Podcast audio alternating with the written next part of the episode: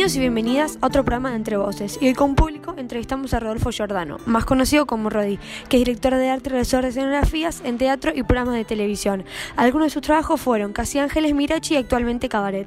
En los últimos años creó una empresa que organiza carreras de atletismo, más conocidas como Running. Bueno, hola, buen día, ¿cómo estás? Bien, muchas gracias por la invitación. No, gracias a vos por venir. Y creo que para empezar la entrevista creo que sería perfecto, sería estaría bueno que te pudieses presentar de la forma que vos querés y se te hace más agradable. Bueno, eh, mi nombre es Rodolfo Giordano, Rodi, es mi nombre, o sea, nadie me conoce como Rodolfo, todo el mundo como Rodi. Eh, y mi formación eh, artística es la de escenógrafo. estudié escenografía en la Escuela Nacional de Bellas Artes. Actualmente se estudia en diferentes lugares, en la época que yo estudiaba, se estudiaba en la Escuela Nacional de Bellas Artes en la Universidad de El Salvador. Yo pasé por las dos experiencias. Empecé estudiando en El Salvador y después migré a Bellas Artes porque me parecía que era más interesante y porque eh, el camino que yo estaba buscando. Me gustaba más la onda de, eh, de Bellas Artes por un montón de motivos eh, que la de la Universidad de El Salvador. ¿Y cómo podrías definirlo, el trabajo en sí, cómo lo realizás, cómo una forma, tu forma de definirlo o cómo lo quieres definir? Si bien yo estudié escenografía y mi formación es esa, ¿sí? Eh, dentro de la escenografía hay, digamos, dos caminos. El camino del diseño, que es por el cual la gente que estudia escenografía eh, elige esa carrera, diseñar escenografía, diseñar espacios, ¿sí? o la construcción de escenografía. Eh, para hacer un, equivalente es el realizador de escenografía, es eh, lo que significa para un arquitecto el constructor. Es decir, el arquitecto diseña, el constructor construye. Bueno, nosotros lo que hacemos, si bien soy escenógrafo, nosotros no diseñamos, construimos. Construimos lo que otros eh, diseñadores, lo que otros escenógrafos diseñan. Siempre tuve habilidades manuales. Siempre me gustó cortar, pegar, pintar. Me encantaban las manualidades. Era un apasionado de eso. Cuando terminé el colegio secundario, inmediatamente eh, entré a trabajar con la edad de ustedes en un canal de televisión que en ese momento no era Telefe, era Canal 11, después Canal 11 pasó a ser Telefe, pero bueno. ¿Por qué caigo ahí? Porque durante toda mi vida, hasta los 17 años, mamé eso. Mi papá siempre trabajó en televisión, no en escenografía, pero siempre trabajó en televisión. Primero en Canal 13, después en, en Telefe. Entonces, bueno, yo de chico iba a los canales, a los programas, me quedaba mirando y la verdad es que es un mundo apasionante. Es muy lindo, es muy lindo. Y trabajaba de cadete, repartía cartas. Y me metía en el estudio y veía la trastienda. Veía que lo que todos nosotros vemos en la tele es mentira, básicamente. Que eh, nada tiene cuatro paredes, siempre son tres, porque el cuarto plano es la cámara. Eh, y eso me empezó a generar una inquietud y dije, esto, esto es lo que yo quiero hacer. Conocí gente, amigos y justo me hice muy amigo de un chico que estaba estudiando escenografía.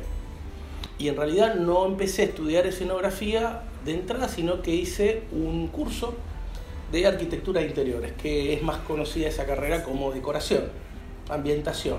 Estuve un tiempito con eso, pero dije, no, lo mío el otro. Son las escenografías. Años que trabajaba en el canal, ya no era más cadete, había trabajado unos meses solamente. Eh, nadie, obviamente, quería trabajar hasta las 3 de la mañana. Había un turno que era de 7 de la tarde a 3 de la mañana. ¿En dónde era eso? Era en, el, en lo que se llamaba el telecine. Era, se pasaban películas. Antes la transmisión terminaba a las 3 de la mañana, entonces había un tipo que ponía películas y que se tenía que ir hasta las 3 de la mañana hasta que se terminara la, transmisión. Bueno, ese tipo era yo, que me quedaba hasta las 3 de la mañana con un locutor que decía eh, chao, buenas noches, hasta mañana, y un, este, un, switcher master que es el que aprieta el botón y se apagó la transmisión. Éramos tres en el canal que trabajamos hasta, hasta esa hora. Hoy soy un amante del cine y el cine lo descubrí pasando películas a los 20 años en ese trabajo que hacía en el canal. O sea que antes no habías tenido como las ganas tal vez o la fascinación por el cine. De esa forma. Sí, pero de, otro ángulo. me gustaba Rambo, Terminator, pero no me gustaban las películas de Hitchcock, por ejemplo. Yo a Hitchcock lo descubrí eh, pasando películas en el cine, yo no sabía quién era Hitchcock. ¿Por qué yo acepto ese trabajo? Porque yo estudiaba, eh, estudiaba, eh, corría, y es importante que contarles que, que corría, que era atleta, que era deportista, porque tiene mucho que ver con mi actividad actual. Entrenaba, estudiaba y trabajaba. Y todo, o no, no podía hacer todo. de la, la, única manera que pudiera hacer las tres actividades como las hacía era teniendo ese horario, ese horario de trabajo, de 7 de la tarde a 3 de la mañana. Si alguno de ustedes tiene la intención de trabajar en la producción de espectáculos, de eventos, de, obras, eh, sepan que van a estar estresados. Y obviamente lo primero que dejé de hacer, porque me apasioné con lo que estaba estudiando y me apasioné con mi trabajo, lo primero que dejé de hacer fue dejar de entrenar.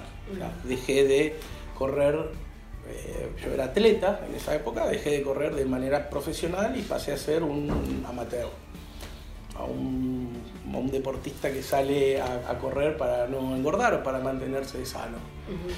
Ese, esa pequeña historia que les conté que parece una anécdota, ah, sí, era atleta, tiene mucho que ver con, con la actividad actual. Conocí, trabajando en el canal, a un productor que era eh, un proveedor, proveedor de escenografías del canal.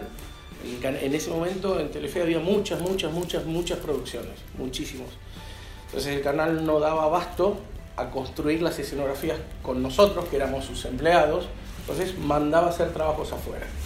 Yo conozco a esa persona, pego onda este, y empiezo a trabajar para él. O sea, trabajaba en el canal, estudiaba y, y tenía otro trabajo más con este productor que yo no sé si habrán ustedes eh, habrán escuchado alguna vez el programa Jugate conmigo, un programa de juegos. Bueno, esos juegos los construíamos nosotros. A ver, la diferencia entre una escenografía teatral y una escenografía televisiva. A ver, tanto las televisivas como las teatrales son ilusiones. La producción, el escenógrafo, el director, lo que tiene que generar en nosotros los espectadores es una ilusión.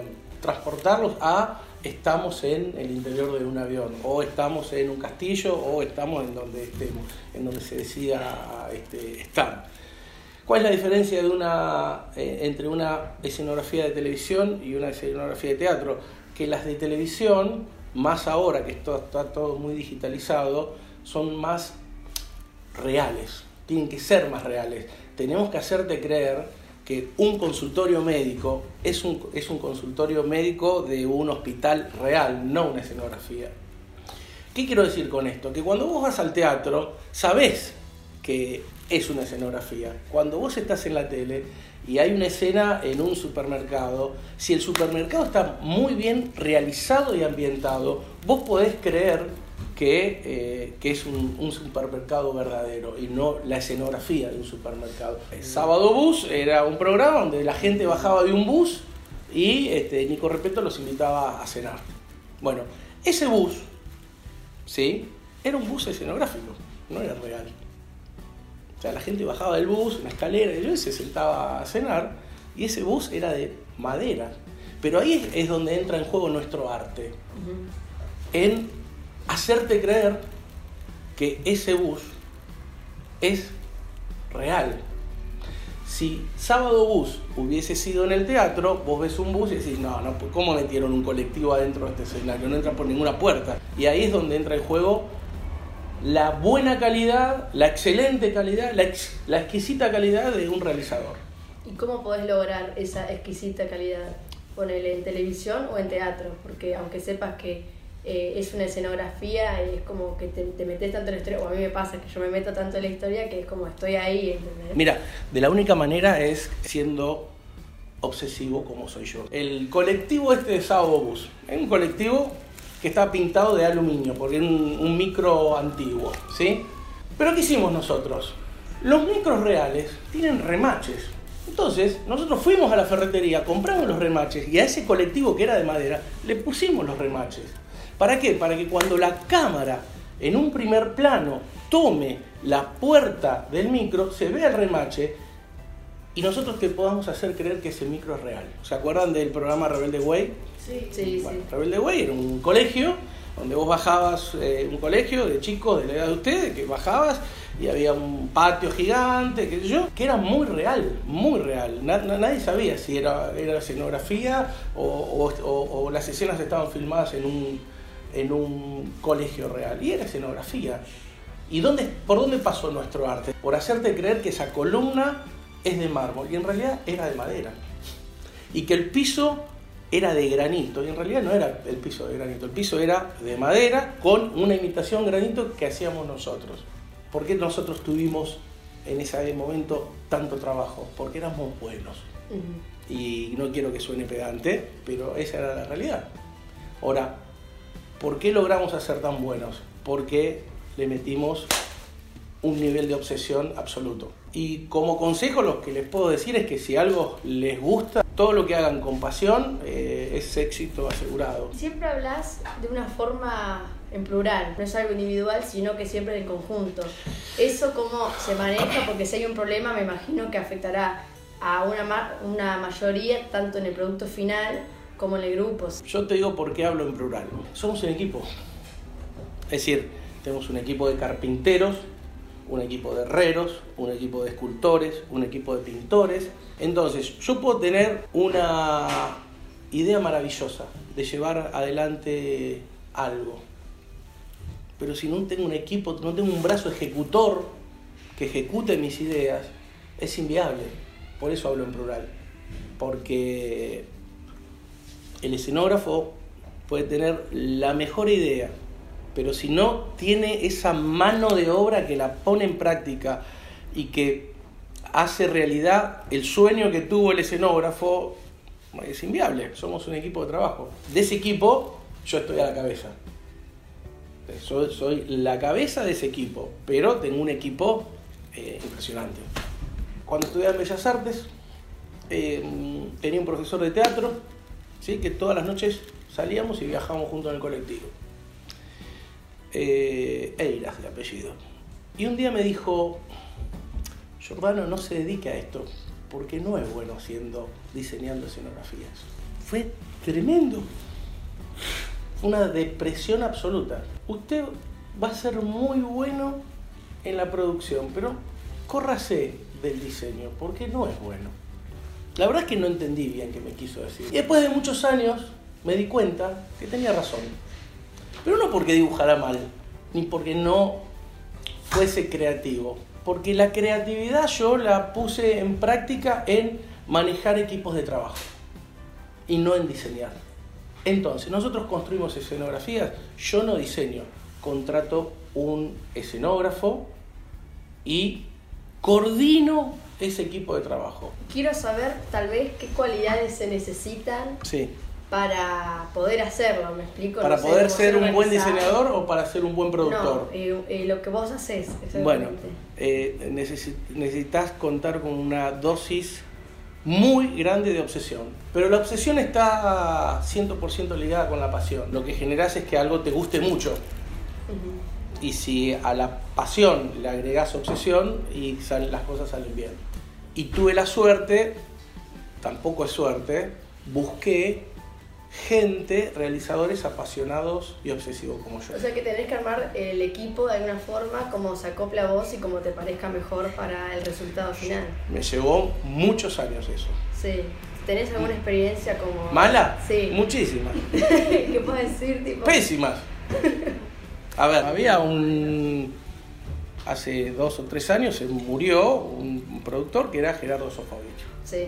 Bueno, el Shenga es un, era un jueguito que Era un programa que se llamaba La Noche del Domingo y que jugaban al jueguito Shenga los domingos a la noche. Y el tipo jugaba, siempre tenía un invitado. Iban sacando la piecita y a veces se estiraba tanto, tanto el juego, no perdían, no se caía nunca la torre, que el programa podía terminar a las 12 de la noche, a la 1 de la mañana, depende de si se caía o no se caía el jueguito. Bueno, al día siguiente, a las 7 de la mañana, en ese mismo estudio, en ese mismo estudio, eh, grabábamos un programa de gasalla, que, teníamos que armar eh, como 15 o 16 decorados. O sea, teníamos que desarmar la noche del domingo y armar eh, el programa este de gasalla.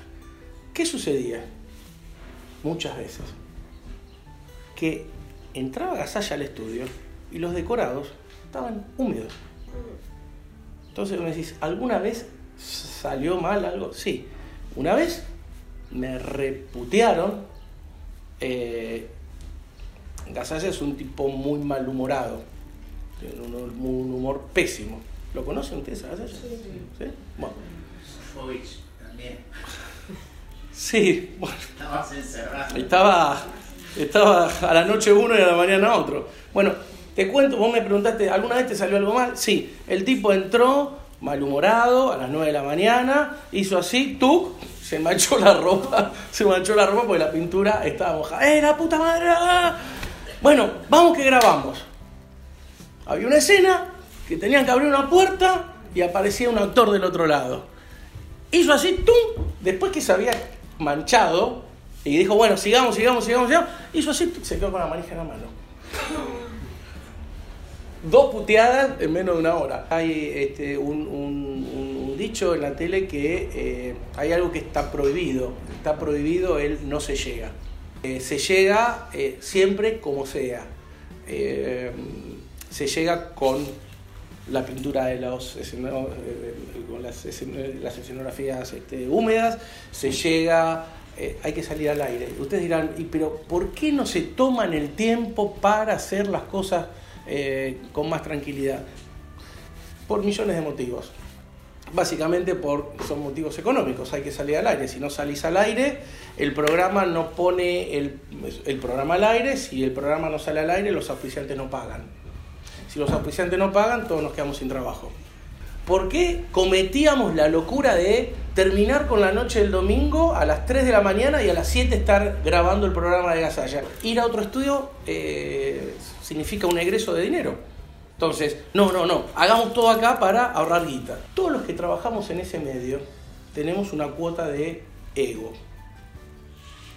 Todos creemos que somos los más importantes de una producción. El actor cree que si él no actúa, el programa fracasa. Pero también se la cree el sonidista, también se la cree el iluminador, también se la cree el director, también se la cree el escenógrafo. Todos en algún momento nos la creemos de que si nosotros no estamos, este, eh, el programa o la escenografía o la producción no sale. Entonces en ese momento entra, hay que, hay que saber convivir muy bien con el ego. ¿Y cómo, cómo fue? Y es difícil. Es difícil. Y es difícil porque, a ver, la verdad es que hoy en día a mí me da lo mismo si Nicolás Repeto me llama para desayunar a su casa o no. Pero en ese momento, cuando un día me llaman por teléfono y dicen, hola, soy Nicolás Repeto, ¿puedes venir a mi casa que vamos a hacer un programa? Ah, me llamó Nicolás Repeto. Iba contento y todavía no había ganado un mango, todavía no había hecho la escenografía, no estaban hechos ni los planos. Pero era esa, esa sensación, esa cosa linda que sentís de, uy, me llamó Nico Repeto. Em, o Cris Morena. Rodi, nos juntamos a tomar un café en tal bar porque te quiero contar la próxima producción. Y la verdad que si ahora me llama Cris Morena o no me llama Cris Morena, me da lo mismo. Pero en ese momento, que todo el mundo quería trabajar para Cris Morena, que ella te llame personalmente y te invite a una reunión de producción para contarte un nuevo proyecto, y te genera ese ego que hay que saber llevarlo. Que ya ahora decís que ya no, no tenés como ese interés de querer escalar, por decirlo de una forma, eh, a eso, que está perfecto porque ya lo, ya lo experimentaste. No sé si es porque ya estás cansado ¿O querés también dejarle lugar a otros? No, no le quiero dejar lugar a nadie. La verdad que no le quiero dejar lugar a nadie. Bueno, de eso se trata, manejar eh, el ego y la competencia y las cosas. Este, a ver, eh, yo le pregunto a cualquiera de ustedes, eh, no en, el, algo que le sale bien, ¿tienen ganas de soltarlo? Si vos jugás bien al fútbol, ¿tenés ganas de ir al banco? No, tenés ganas de ser titular siempre. Bueno, a nosotros nos pasa lo mismo. Lo que pasa es que antes hacíamos los programas de cable del doctor Cureta, y ahora los programas de cable del doctor Cureta no los hacemos, que lo, eh, que lo haga otro. ¿Me entendés? Ahora, este año nos llamaron para hacer cabaret, dije, sí, ok, vamos a hacer cabaret. Te voy a contar uno. Sofovich es un tipo, era un tipo hiper exigente, malhumorado, pero muy leal a su equipo de trabajo. ¿Sí? Es decir, el tipo nunca cambiaba el equipo de trabajo estábamos haciendo ensayos, pique, pique, ensayo, ensayo, ensayo, ensayo, todo terminado, todo impecable, todo lindo, listo para entrenar. Esto era un viernes y la obra estrenaba el sábado. Daniela Cardone, que en ese momento era vedette, no sé si la tienen o no, Daniela Cardone, el viernes a la noche, en el último ensayo, dice, baja la escalera con unos tacos así y dice, el escalón es chico, quiere que hagamos? La escalera era de acrílico, con luces, tenía millones de cables atrás, porque cada vez que ellos, cada, cada escalón que bajaban se iba prendiendo el frente de los escalones. Viene el, el, el stage manager, el stage manager es el, el, jefe de escenario, y me dice, Rodi, hay que cambiar el escalón. Y en pedo. hay que cambiar el escalón. Olvídate, no, es imposible, son las 2 de la mañana de el sábado y la obra estrenaba el sábado a las 7 de la tarde. No lo voy a cambiar porque es imposible, porque hace tres días que mi gente no duerme, van y le cuentan. El ruso estaba ahí en la platea. Entonces me dice, Rodi, ¿podés venir? Sí, sí, Gerardo. Eh, ¿Podés cambiar la escalera para mañana? Sí, Gerardo. o sea, no existía el no Gerardo alejándonos ya del rubro de... Escenografía. Sí, ahora estás con el tema de las carreras. Sí. De organizarlas. Sí. Que tenía que ver con, dijiste que eras atleta, tuviste ah. que dejarlo. Volviste ahora de alguna forma a eso. A los 38 años ya hacía 20 que hacíamos, que hacía escenografías. Entonces, ya digamos, en esos 20 años mm, había podido luchar con mi ego, lo había podido estabilizar había conseguido algunas cuestiones, este, eh, objetivos materiales que me propuse, eh, pero básicamente me había dado todos los gustos escenográficos que, un realizador se puede dar de trabajar con uno, con otro, con otro, con otro, con otro. Y dije, voy a aflojar un poquito. Entonces, voy a aflojar no significó eh, que la empresa trabaje menos. Yo empecé a trabajar menos. Este, estaba la empresa explotada de trabajo, pero a mí pues ahora tiempo. Y como soy una persona inquieta, eh, dije, voy a empezar a correr. No, a, correr, o sea, yo ya corría, había empezado a entrar, voy a empezar a ir a competencias, a correr carreras.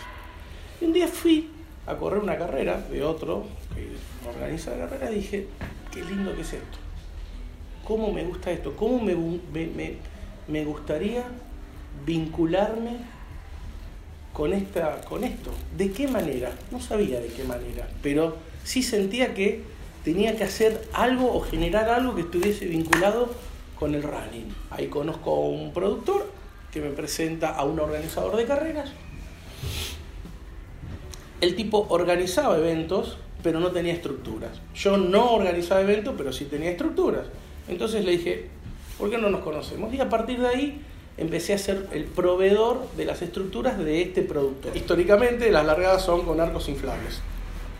Bueno, nosotros hacemos arcos de largada escenográficos. Pero no solamente eso, sino que le agregamos a las carreras, porque las carreras, eh, vos dirás, ¿y las carreras son carreras? Sí, sí, nosotros podemos poner un arco, poner la gente, ser uno o tres largos, llegan.